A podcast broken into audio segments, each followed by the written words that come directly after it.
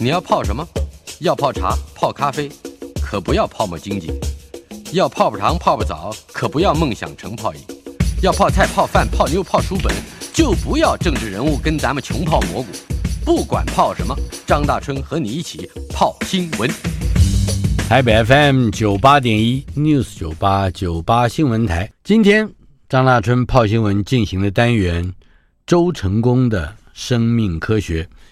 国立阳明大学的退而不休的教授周成功老师在我们的现场，在进行今天的课题讨论之前，有个非常重要的，也是个欢庆的消息要跟大家报告：第四十五次中小学生优良课外读物的推介和评选活动已经结束了，在自然科普类里头，有五百二十一个 item 啊的项目参加。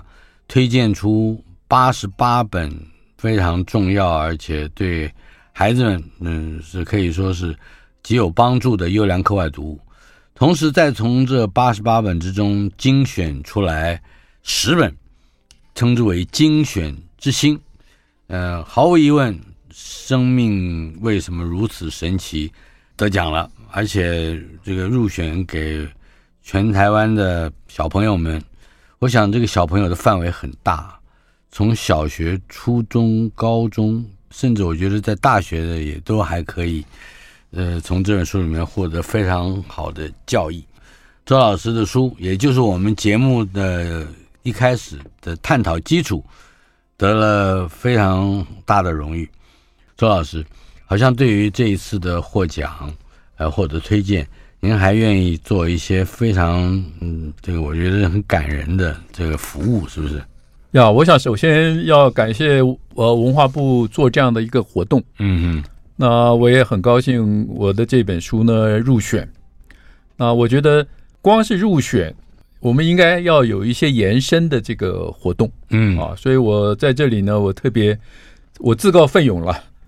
就是。说，听到这个节目的高中的同学或者是老师，如果对这本书的内容有兴趣，嗯，或者更多希望知道一点现代生物学的一些进展或者背景的话，嗯嗯，我都非常乐意呢，担任这个义工，是。啊，等于是担任文化部的义工，嗯、来到各校去，对，到各校去做这种推广的这个。演讲活动，嗯，或者是座谈也可以要。呃，而且我刚才您还特别强调，您不收演讲费，不收车马费。对，呃，如果有兴趣的同学或者是老师们，对于周成功教授的这一项，我觉得非常动人的、非常感人的服务，有兴趣的话，可以联络天下文化出版。呃，周成功教授的《生命为什么如此神奇》，就是由这个。卓具盛誉的出版社来发行的，天下文化出版。呃，再一次恭喜周老师，我我我我们真的是与有荣焉，而且感觉我们真的是有眼光啊！哈，是啊是啊。来，今天我们开课的是第二十二堂，沙粒动脉的诅咒与庇佑。沙粒动脉，现在的人大概不太知道这个名词。我小的时候，这个名词还多了一个字，叫沙粒动脉度。呃，新闻上都是一天到晚讲沙利窦脉毒的毒性如何如何。呃，沙利窦脉究竟什么样的给我们带来什么样的诅诅咒，以及给我们带来什么样的庇佑呢？这里有一本书，是二零二三年六月二十七号出版，书名叫《Wonder Drug》，也就是灵丹妙药，作者 Jennifer Vanders。这本书它的作者以及它的主题跟我们今天的话题有什么样的关系呢？哎，周老师。好，所以我想在二零二三年还会有这样的一个书的出版，我觉得对我来讲也蛮意外的。嗯啊，因为这个药已经是五零年代、六零年代曾经风起云涌过讨讨论过一阵子，但是后来就销声匿迹了。是。那这本书基本上在讨论一个很关键的问题，就是说。这个我们过去认为沙利动脉引起这个会出生畸形的婴儿，嗯嗯，主要是发生在德国、英国、澳大利亚或者是加拿大啊。是。那在美国呢？呃，美国司法部的这个宣称说，在美国只有一个案例所以沙利动脉在美国没有任何的造成严重的伤害，所以没有人需要负责。但是我们这本书的作者呢，他就经过了一个长时间的这个研究，嗯，跟探讨、探索之后，他发现其实不止。啊。哦，他发现这在美国至少有好几十个，嗯，沙利动脉沙利动脉的受害者，啊，而且这些人都还存活，他就开始去访问这些人，嗯嗯，然后试着把这些人把他聚集在一起，形成一个社群。啊。嗯哼，那他在这个访问的过程中间呢，他就发现这个在美国社会其实是一个大的一个，你可以说是 scandal 啊，就是说是这种丑闻，丑闻啊。他用了三个字来形容这个丑闻，嗯，一个是 deceived 欺骗，嗯哼，一个是 betray 背叛，嗯哼，一个是 ignore 哦，忽略。忽视。忽视啊。谁欺骗了这些人？嗯嗯，他指名道姓，就是美国的大药厂。嗯啊，他认为美国大药厂欺骗了美国的民众，欺骗了这些受害者。是这些受害者有很多到今天还不晓得他的这个畸形的发育是因为沙利动脉沙利动脉所引起来的啊。所以第一个是药厂的欺骗，betray 谁背叛了这些受害者？嗯，他认为是美国的医生。嗯，这些人的医生啊，这些人的医生，不管是什么理由，没有很诚实的告诉他们或者是他们的家长，嗯，这个受害的原因啊。是。第三个 ignore 忽视，谁忽略了？政府。政府啊，嗯，所以我觉得这个是非常非常有趣的一个一个探索的过程，然后把这个一个非常老的一个。医药上面的丑闻，嗯，再重新拉回来，让我们今天重新可以再来探讨，或者重新再来审视他刚刚讲的 deceive 欺骗、betray 背叛跟 ignore，今天在我们现代的社会还有没有继续存在？是啊，所以我觉得是非常有意思的一本书。沙利动脉的危害，它影响到的是两代人，一代就是母亲。一代就是对母亲的影响其实是不大，我们可以说他对母亲其实没有什么没有什么伤害，嗯哼，因为沙利动脉在当时是怀孕的妇女啊，第一个要止吐，嗯哼，你会孕吐，对对对，那个是非常有效的啊。嗯、另外一个它是很好的一个没有毒性的安眠药，镇定剂，镇定剂啊，嗯，所以这个对母亲其实没有什么伤害。但是对发育中的胚胎，嗯，它会产生一个致命的伤害，是、啊，就是会让这个出生的婴儿呢手脚不全，嗯，啊，他们叫做 seal 嘛，就像有点像海豹那样子啊，就是说这肢体的末端对对无法正常发育，不发育，就是就是。是。所以要像就是形容 seal 来对形容这些婴儿，对对对对对。这个药品本来嗯，它之所以会问世，但这一定有个过程，就是有什么样的需求，哎，把什么样的化合物制作出来，可以谈一谈这个过程。这个其实是非常有趣啊，这个就是基本上反映出来，就是说在上个世纪中。二次大战刚结束的时候，嗯、那个时候的药厂的作业方式跟今天可以说是完全不同啊。嗯，那这个药是从德国的一个药厂开始的，是。那德国这个药厂呢，格兰泰药厂，对，是在一九四七年成立，就是二次大战刚刚结束成立啊。嗯哼。那在当时这个药厂最兴盛的这个业务是生产这个 penicillin。消炎药、消炎药或者是抗生素啊，因为抗生素在当时是一个非常是是。非常主流的一个一个药品的这个市场，在当时这个药厂的研究啊，他们怎么去发展新药这个方式，今天听起来其实是有点荒唐啊。他找一群化学家啊，把手边有的这个化学药品呢，就开始随机的去混在一起加热，然后分离，看看。不同的化学药品混在一起，会不会产生独特的化学反应？嗯，然后呢，有这个化学反应之后呢，就会有新的这个化合物出现，嗯。啊，新的结构，把化化旧的药学结构，旧的药，其实就是化学药品，就是化学品，嗯啊，比如尿素啊，什么这个药是苯甲酸呐，就是等于你在有机实验室，你你在有机实验室，在那个架子上，所有的各式各样的药品，都算是它的这个基本料、基本材料，它就是。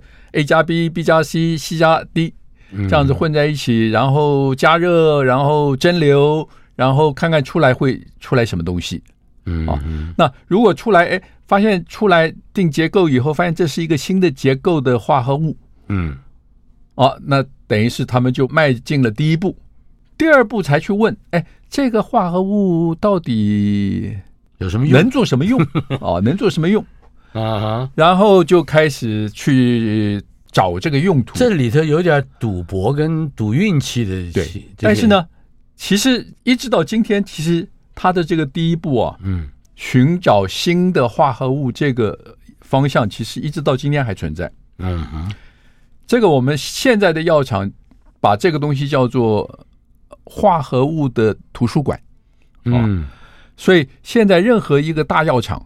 它自己都会储存上百万，嗯，种啊不同结构的小分子的化合物，化合物，但是不晓得这些东西是干什么用的。上百万种，百万种啊！它是它的这个分量有多少呢？就是它的储存，就是当然每每一每一种的分量也许不会很多，也许只有几克而已啊啊！所以叫 library 嘛，叫是就是等于是一个图书馆，一个资料库。资料库，嗯哼，但是那个是实质存在的。那现在的药厂为什么要保存这么大量的资料库？嗯，现在的制药的这个哲学是说，我今天如果能够找到这个病，它成病的原因，然后我是针对这个原因呢，我来找药。嗯啊，比如说发现某一种病。我们就随便讲糖尿病好了啊，糖尿病是血糖的里面葡萄糖浓度过高啊。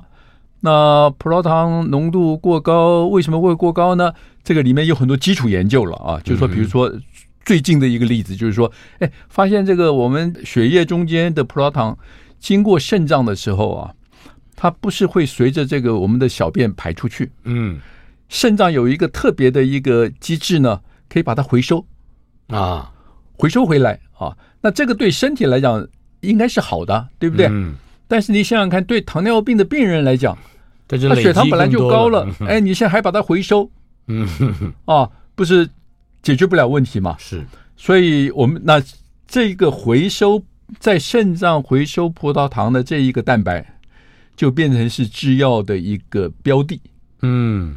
那制药界怎么想呢？哎，我能不能从我这个化学图书馆中间哦，能够找到任何一个化合物，嗯，纯的化合物，已经知道结构的化合物，能够抑制抑制这个蛋白的回收回收的活性，嗯哼，啊，哎，结果真的给他找到了，嗯哼，哎，这个有一个小分子的化合物能够抑制这个蛋白质在肾脏回收葡萄糖的这个活性，嗯，那。经过临床实验以后，哎，发现真的是对第二型糖尿病是有用，嗯，控制血糖啊，控制血糖的效果其实蛮好的。这是最近发生的，大概两三年前已经上市，已经上，已经上市。那他唯一医生要告诉这个病人的这个警告呢，就是说你要特别小心你的尿道。嗯，为什么要小心尿道呢？要小心尿道的感染。嗯啊，因为这个。蛋白活性消失或者被抑制以后，血糖就会从尿液排列排泄出来，是对不对？是，所以你尿里面的葡萄糖的浓度就会高。嗯哼，经过这个输尿管，如果不小心碰到细菌，嗯，葡萄糖是细菌最好的营养营养嘛，把那细菌就养大了。对，就是所以所以这个这个这个是非常非常有趣的一个发展。所以这个整个的那个思维，嗯。是这样子啊，是先找到治病的原因，是。才去回到那个化学图书馆中间去找有没有能够针对这个原因治疗的药物。是。五零年代刚好相反，做很多化合物，嗯哼，他也不知道有没有用，他不晓得有没有用，所以他要 拼命要为他制造出来的化合物来找到可不可能当成药物。是。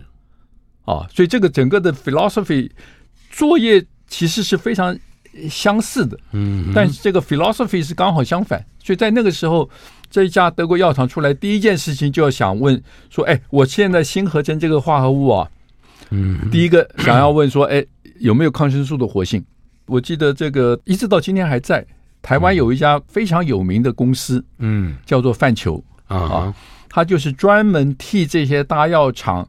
他设定了很多抗生素的生物活性的测试方法啊，所以药厂合成出来一个药，合成出来一个新的化合物，化合物就会送到这个范球，请他们帮忙去测试这个化合物有没有任何抗生素的活性。嗯，然后所以他是卖这个服务了，它是一种服务业啊，非常有名。所以同样的，这个沙利多麦。刚刚被合成出来之后，他也是要问说：“哎，有没有抗生素的活性？”结果发现没有。那接下来问说：“哎，能不能治疗癌症？”啊，那个都是很简单的实验嘛，嗯、就是说把癌细胞种在老鼠身上，把这个让老鼠来吃这个药，看这个癌细胞会不会，会消变消失，会不会消失啊？结果发现也没有抗癌的，也没有抗癌的效果啊。那东试西试，所以这个药厂其实是花了很多力气去测试。嗯，这个沙利豆麦的生物活性，嗯嗯，那测试了很多以后，发现都没什么用啊。唯一他们觉得这个化合物可能有意思的就是说，沙利豆麦没有毒性。嗯啊，但它是用什么？用老鼠做实验吗？用用老鼠，你喂老鼠再多，哦，老鼠不会死，也不会生畸形的，是吗？呃不呃不会。啊，嗯，所以这个这个就变成是非常有趣。所以现在所有的药品出来，第一件事情就是要测它的这个致死量，嗯，啊，就是它吃给老鼠吃多少，老鼠会死。嗯，哎，结果发现沙利动脉是老鼠不会不会有毒，不会死。啊。然后他们就开始进行临床实验。嗯哼，他的临床实验很有意思哦，他就是把这个沙利动脉呢。做成小包装，当成样品，嗯，分送给医生，请医生呢推荐给病人，推荐给病人吃，嗯，然后请医生看看那个病 病人有什么 有什么反应，回报。他并不会预期他有什么反应，他他他不晓得嘛，啊，回报回报给公司，嗯哼，那就在这个过程中间呢，发现这个沙利动脉好像有这个安眠的效果。嗯啊，可以让人睡得好，可以让病人睡得好啊！哦，那这这一下子不得了，因为对孕妇来讲，睡觉很重要。就是光是睡眠这件事情啊，嗯、传统的安眠药是属于一种叫 barbiturate 嗯那一类的结构啊，那一类的结构吃多了是会死的。哎，我们不是常听说吗？自杀不是就是用安眠药自杀吗？哦嗯、就是。Barbiturate 那一类的安眠药，就巴比妥。对对对，巴比妥，巴比妥。嗯嗯。那很明显的，如果沙利多麦当成安眠药的话，它没有，它没有致死，是，它不会致死啊。所以第一个，他就先攻下了这个安眠药的市场。嗯哼。五零年末期，还有这个英英国的这个医学杂志，还有特别一篇很短的论文发表。说我一个病人啊想自杀，那别人自杀都用安眠药自杀嘛，嗯哼，他找不到安眠药，他就用三粒豆麦，嗯哼，结果发现整瓶吃下去呢，嗯、没死，所以所以这个都是 是很好的实验，所以这个都是在当时发生的事情了，嗯，那怎么会发现他有不好的？嗯，也就是对下一代的影响呀，嗯、这个其实都是好几个意外的发现啊。最早发现，比如说一个就是主要是德国跟澳澳大利亚两个不同的地方的医生同时发现啊。德国临床的这个医院里面很早就有发现的沙利多麦呢，是会引起病人的一些神经炎，嗯啊，神经发炎啊，所以。有就有医生不断的提出这个警告，因为他一上市当成安眠药的时候是不需要处方的，嗯，就任何人都可以买是啊。那就有医生警告说，哎，这个药这个沙利度曼好像会引起神经炎，但是神经炎也不是什么大不了的事情啊，所以这个政府就没有特别嗯特别重视。发现它的这个会造成胎儿畸形的这个，其实是一个非常偶然的一个机会啊，就是有一位律师，他去看他的姐姐，他姐姐刚生下一个小孩，哎，发现这个小孩是畸形，嗯嗯手没有了啊。过了六个礼拜，他自己的太太啊生了小孩，哎，发现也是畸形的婴儿。嗯哼，那这个时候，他第一个想到的是什么？家族遗传这个可能是家族遗传嘛，嗯是不是？那于是他就把他的这个两个两个奇形婴儿的 X 光片照下来啊，到这个医院的这个去请教这个专家，请教小儿科的专家。这个律师呢，把两个奇形婴儿的 X 光片呢给这个小儿科医生看的时候呢，小儿科医生立刻从椅子上跳起来，冲出门外。嗯过几分钟，带了一个新的 X 光片进来，啊，发现一模一样。原来这个小儿科医生呢，刚刚接到新的刚刚是案子，看到这样的一个 case，刚刚看到这样一个案例，完全一样，就是变成在几周之内有三个病例出现。这三个病例呢，过去有没有出现过？过去是有，嗯，但是呢，出现的几率非常非常的低，四百万分之一，对，四百万分之一嗯。啊。一照那个在汉堡的这个医院里面的统计，就是他们从一九三五年开始统计吧，哦。一直到一九五五年，嗯，这二十年中间20几年了嗯。接生了二十万个婴儿，只只出现过一个 case，是。只出现过一个例子啊。那同时有三个出现，那他们就觉得这个这个可能是有问题啊。嗯。是什么问题不晓得，所以这个医生跟这个律师他们就联合开始探访，到民间四处民间探访，然后贴海报，甚至在你们有没有这样的婴儿？能不能你们有没有这样看到这样的 case？嗯，我们可以把它聚集在一起是，来讨论为什么会有这样的 case 出现。结果发现呢，的确有六千多个新生儿新生儿中间出现了八个。台北 FM 九八点一 News 九八九八新闻台，周成功的生命科学，国立阳明大学的老师周成功先生在我们的现场。我们再次强调一下，呃，今天我们得到这个消息，第四十五次中小学生优良课外读物凭借评选活动，在自然科普类里边，五百二十一个项目参加的作品里，要推荐出了八十八本好书。而八十八本之中呢，又有精选之星十本，其中我们的《生命为什么如此神奇》，天下文化出版的这本周成功老师所写的书，也非常精彩的进入了前十啊，也就是精选之星。另外，周老师也特别呼吁，如果有任何中小学嗯、老师或者是同学们，对于生命为什么如此神奇这个单元所所展现的生命科学的发展，呃，以及对于这本书的理解有更广泛的好奇，可以和天下文化出版联络，可以邀请这个周老师去学校做推广演讲。同时，周老师也特别强调，他不收演讲费，不收车马费，这是他这个。散播知识的宏愿啊，呃，希望有很多这个知音能够来完成周老师的这个非常了不起的这个奉献。我们今天的题目是沙利窦麦的诅咒与庇佑。呃，一九六一年初，德国律师舒尔特希伦发现他的姐姐生了一个畸形的婴儿，不久之后，他自己的妻子也生下了一个极度畸形的婴儿。当他们去看医生的时候，医生从椅子上跳起来，因为刚接到一个别的案子，情况几乎完全一样的 X 光片，发现，呃，本来只有四百万分之一的离病几率的，呃，这么样的一种畸形，在同一时期同一地区竟然有三个案例。对，另外一个数字就是在一九六一年的那一年当中，医院里面诞生了六千四百二十个新生儿，里面竟然出现了八个这样的畸形。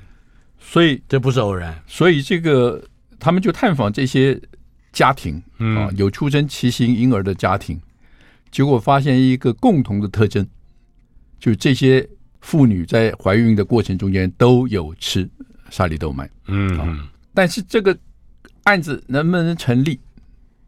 当然，他们就反映啊，比如在医学会上报告，嗯哼，那药厂呢是极力否认，而且就是说这个否认的手段跟今天我今天药厂我觉得大同小异了啊，嗯哼，黑函、恐吓，嗯哼，派病人到这个医生家去骚扰，啊，是，就是他们绝对不承认，嗯，有这件事情啊。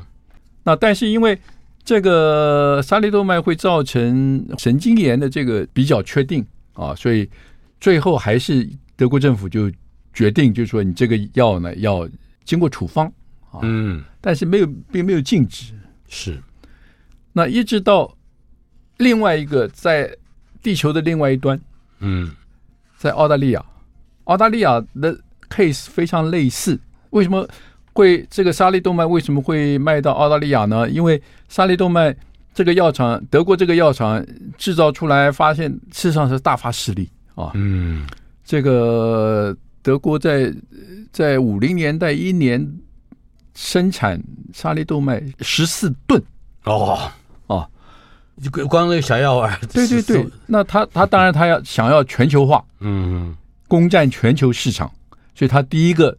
的对象就是英国，啊，嗯，那英国承接这个药的这个公司呢，其实是一个做酒的公司，嗯，Distill，你看他那个名字，Distill，那个像蒸馏，对，蒸馏酒，整个公司里没有一个药理学家啊，嗯，但是呢，这个公司策略其实也很简单，哎，德国卖的这么好，在英国它就是一样画葫芦啊，一样画葫芦开始推销，然后。透过大英国协，嗯，就是跟大英国内部的，像加拿大、澳大利亚、澳大利亚，嗯。啊，就都连上，通通都推销过去啊。那澳大利亚同样也是啊，就是也是一个医生，他在也是偶然的机会中间发现这样的一个关联性啊，就是说好像病人吃了，怀孕的妇女吃了以后会产生出生这个婴儿。畸形婴儿的几率很高，那于是他很快就写了一个短的报告，投到这个英国的这个叫做《Lancet》柳叶刀呃期刊呀，这个是一个公案了，就是说一投去，柳叶刀好像没有理会啊。据柳叶刀的说法是说他从来没收到，这也可能是 deceived。嗯呀，反正。他后来又写了一个更详细的报告，哦，那《柳叶刀》出版了。哦，《柳叶刀》一出版，这个就变成是一个全世界的医药界，嗯，因为它是《柳叶刀》是非常有权威性的一个医学期刊嘛，嗯哼，那大家才注意到，哎，这个问题不得了，这个问题是是知识体大，那才开始做全面性的这个检讨，然后禁止。嗯哼，所以这位澳大利亚的这个医生呢，后来还被英国女皇封爵，然后就是嗯，有有有很多这个这个，就是一个人来力挽狂澜，对这样的一个传奇。那当然也同时，他的他的论文就给德国的这个医生跟律师的这个他们所要宣宣告的这个。等于是有一个非常强而有力的支持的证据，嗯哼，所以德国也就立刻下令这个要要禁止，要禁止，也就是到这个时候连处方都救不了，就不可以，对，不可以上市了。对，我记得我在上念中学的时候，对，台湾也所以风起云涌的，所以我们听到沙粒豆麦啊、我第一个心里的感觉是非常负面的，嗯。就是你，我不晓得那个为什么会有这种感觉，就是说这四个字，嗯，带给我的那个不像药啊，对对对，是是是一个像弹药，是一个非常负面的一个对。一个一个字啊，所以这个就等于就是说给人类社会带来的是一个诅咒，是个 curse。嗯，但是呃，他好像也度过了 curse，因为呃，他似乎在黑暗中带来的一夜曙光，一线曙光。嗯、呃，就这些都是其他的，后来都是都是意外发现啊。那这个意外发现也非常有趣。嗯哼，就是在这个 Jerusalem。在耶路撒冷，在耶路撒冷啊，以色列有一个有一个专门这个治疗麻风病啊，因为麻风病是罕非常罕见的嘛，在在在这个大部分的这个工业化社会里面是非常罕见，但是在中东还是全球其实还是很多地方麻麻风病是很多的啊。那他们有一天就从法国的马赛。嗯，有一个非常麻风病非常严重的病人送到这边来啊，他们来来收治了啊。嗯哼，那这个病人麻风病会常常会有一种副作用，就麻风病是这个麻风杆菌是一种细菌感染，嗯哼，感染到我们身体里面的巨噬细胞啊。那这个时候呢，巨噬细胞呢，平常是麻风病就等于它。当成是巨噬细胞的这个寄生虫了啊，嗯，就寄生在那个里面，平常危害其实也也不大，嗯哼，但是呢，三不五时呢，这个巨噬细胞会警觉到，哎，我细胞里怎么有个麻风病，它就开始释放各种免疫的那个，我们叫 cytokine 啊，就是呃细胞激素啊，那这些细胞激素就会造成。局部的，比如说皮肤的这个自体免疫的这种反应，嗯啊，皮皮肤就会长出很多水泡来，非常非常痛啊，非常痛。这个病人到了 Jerusalem 的时候，到了耶路撒冷这这家麻风病院的时候呢，就处在这个状态，嗯哼，痛到整晚不能睡觉，嗯。那这个院长呢就想说，哎，我这个怎怎么办呢？就是要想要给他一点安眠药。让他好睡哦啊！但是呢，回到这个病院的这个这个药房，哎，发现找不到安眠药。那这个时候只找到一瓶，里面只剩下二十颗的沙利豆麦哦。但沙利豆麦可以做安眠药这件事情是大家都知道的。他他也不是孕妇，所以对最早哎，他是男生嘛。嗯。哎，那这个是男性就对对，那所以这个这个院长就想，哎，那这个说不定我们可以就给他试试看好了，嗯，给他两片啊，他一觉睡到天亮，是痛苦完全消除，继续再给他两片，哎，手上的这些水泡通通不见了，神神丹呢？对对对，哎，对，是麻风病的这个沙利动脉的这个效果，嗯，过去从来没有人报告过，嗯哦。所以在七零年代还是八零年代吧，WHO 世界卫生组织就启动了一个大规模的针对麻风病人的临床实验，是。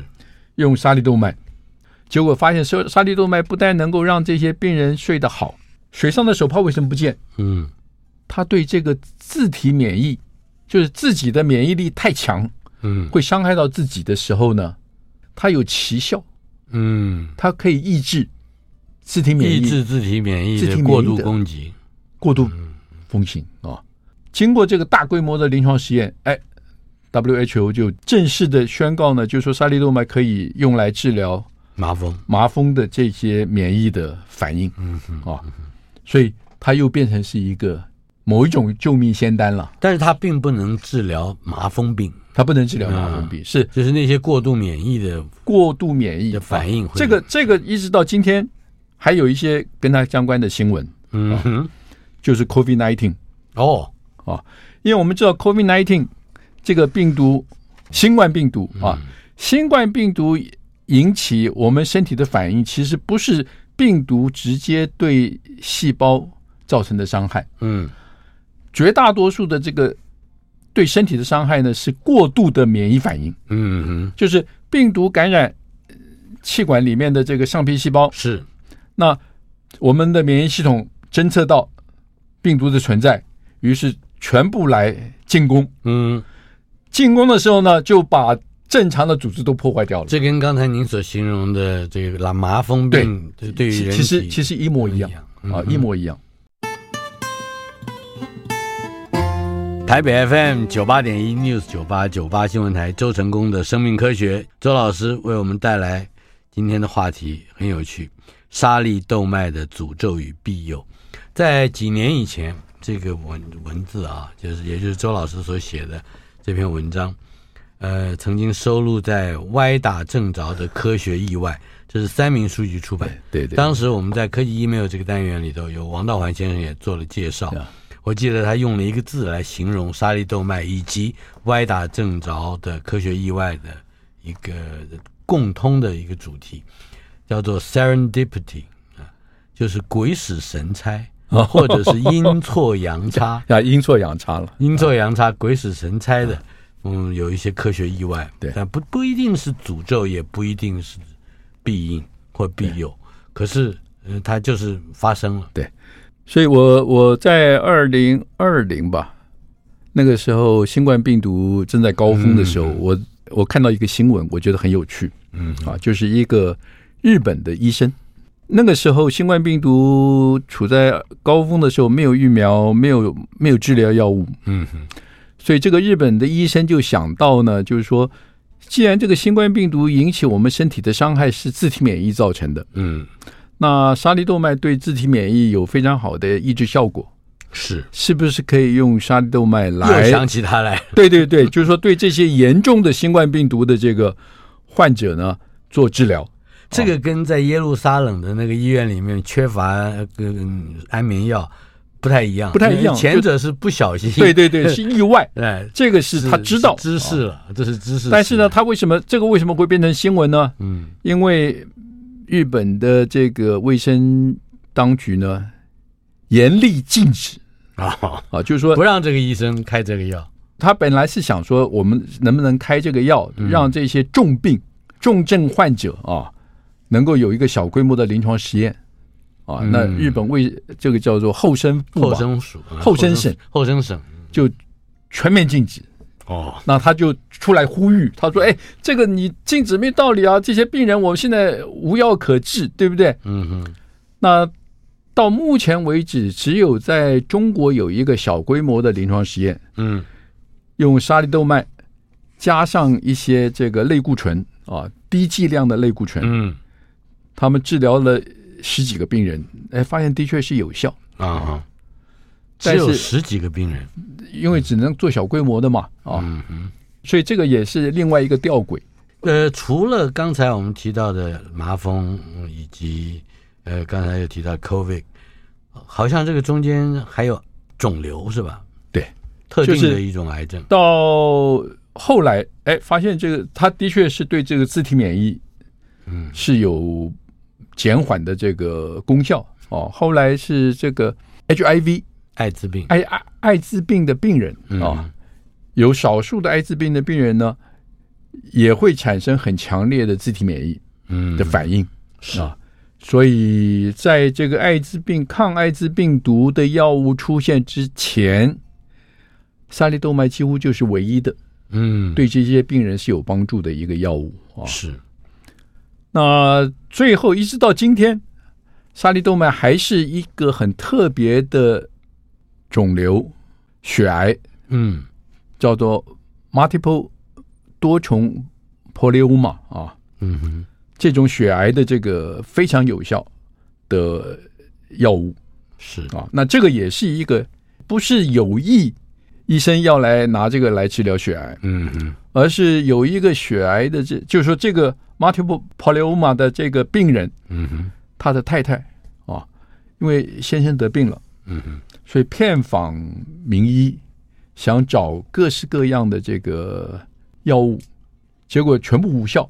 全部无效之后呢，他很认真了，就是每天把这个报章杂志的这个医药版啊这些拿出来看，有没有什么新的发展，就觉得是可以帮他先生来试试看的。嗯嗯。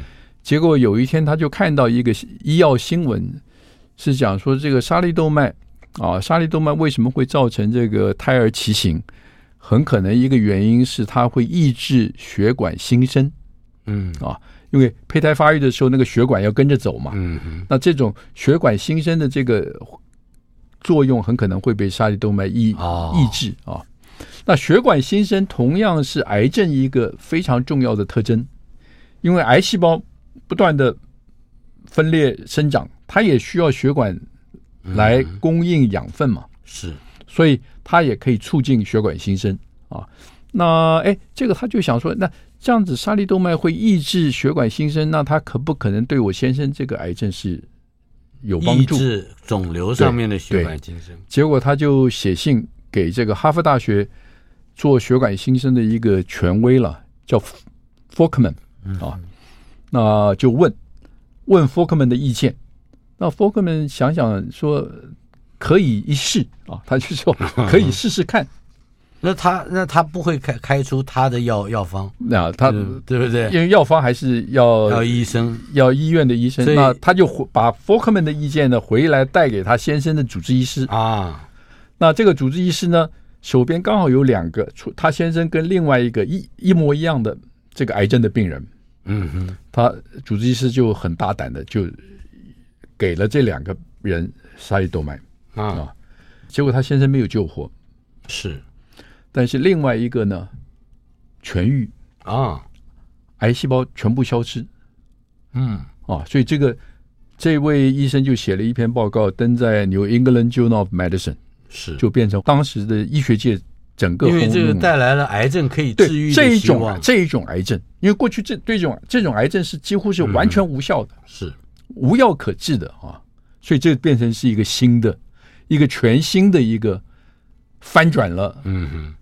但是因为它的这个使用的这个对象是非常有限，所以没有太多人知道，嗯，到底发生了什么事情。这位好学而且求知旺旺盛的妻子，就是非常可惜，因为他没有没有把他的先生给救回来，因为可能是太晚了。沙利动脉的这个故事啊，呃，当然有诅咒，也有也有庇佑啊。对嗯，整体而言，还还和我们的在医学发展上。带来什么样的教训？哦，所以这个这个其实是变成是非常重要的一个值得我们去思考的。沙利多麦一出来，的确也有人用老鼠做实验呢。嗯哼，老鼠不会生出畸形的儿子女。嗯哼啊，人为什么会？对啊，这个问题没解答吗？没有，现在我现在完全清楚。哦，就是人、兔子啊是属于一类。就是现在知道沙粒动脉的作用啊啊，它作用是什么呢？沙粒动脉就好像有一个化合物，它它有两只手，它有一只手呢，它是抓住细胞里的一个分解蛋白质的一个机器啊，嗯嗯，那这个时候呢，就看他另外一只手抓到谁，嗯，抓到了，他就会把那个呃送到这个分蛋白分解的这个机器，把它把这个。他抓到这个蛋白，把它分解掉。嗯啊、哦，所以在老鼠 somehow 这个蛋白机器呢，跟沙利动脉这只手呢不太配合。嗯，所以沙利动脉抓不住这个老鼠的这个蛋白质分解的机器。是，所以这个蛋白分解机器的这个结构，老鼠跟兔子跟人是不一样的。所以人跟兔子，人跟兔子是可以抓住，对，是可以，嗯。啊，所以所以他就随便去分解它，所以他抓到这个分解蛋白的机器以后，他另外一只手他抓到什么就是什么。啊，它是随机的，不是就也是很特定的。哦。所以在胚胎发育的时候，他就会抓到一个负责胚胎发育的一个我们叫转录因子，嗯嗯啊，抓来把它分解掉。啊，所以缺少了这个转录因子，所以。胎儿的发育就不完整了，不完整了。是。同样的，在那个 multiple myeloma 那个癌癌症的 case 呢，嗯，它刚好这个癌细胞里面有一个蛋白，负责癌细胞生长分裂的这个蛋白产量特别高。啊哈，刚好沙利动脉就可以把它抓住，嗯哼，抓来就分解掉，分解掉，哎，所以这个癌，所以这个癌细胞就好了，嗯啊，所以这个等于是这一个作用现在变成是另外一个药厂。用来发展新药的一个方式是的，也就是变成它的一个思维方向了。对，就是说我们能不能找到一个一个化合物，我可以抓两边。嗯，我另外一只手呢，我希望抓到特定的会治病的这个蛋白，然后把它分解掉。是啊，所以这个是现在制药在药物研发的一个很重要的一个研发的方向。我记得在书里面，周老师的文章最后说：“祸兮福之所倚，福兮祸之所伏，孰知其极？”这，也就是说，到底它是福是祸？所以这个真的是，呃，我觉得我们就必须要非常的谦虚。我们对生物的了解其实是非常这样我们才能面对，就就您说的千变万化的大自然所给我们带来的挑战以及机会。对对对。如果我不曾走过这一边，生命中还有多少苦和甜美？那风中的歌声，孤单哽咽的声音是谁？回忆中那个少年。为何依然不停地追？想要征服的世界，始终都没有改变。那地上无声蒸发我的泪，黑暗中期待光线。生命有一种绝对，等待我，请等待我，直到约定。融化成沙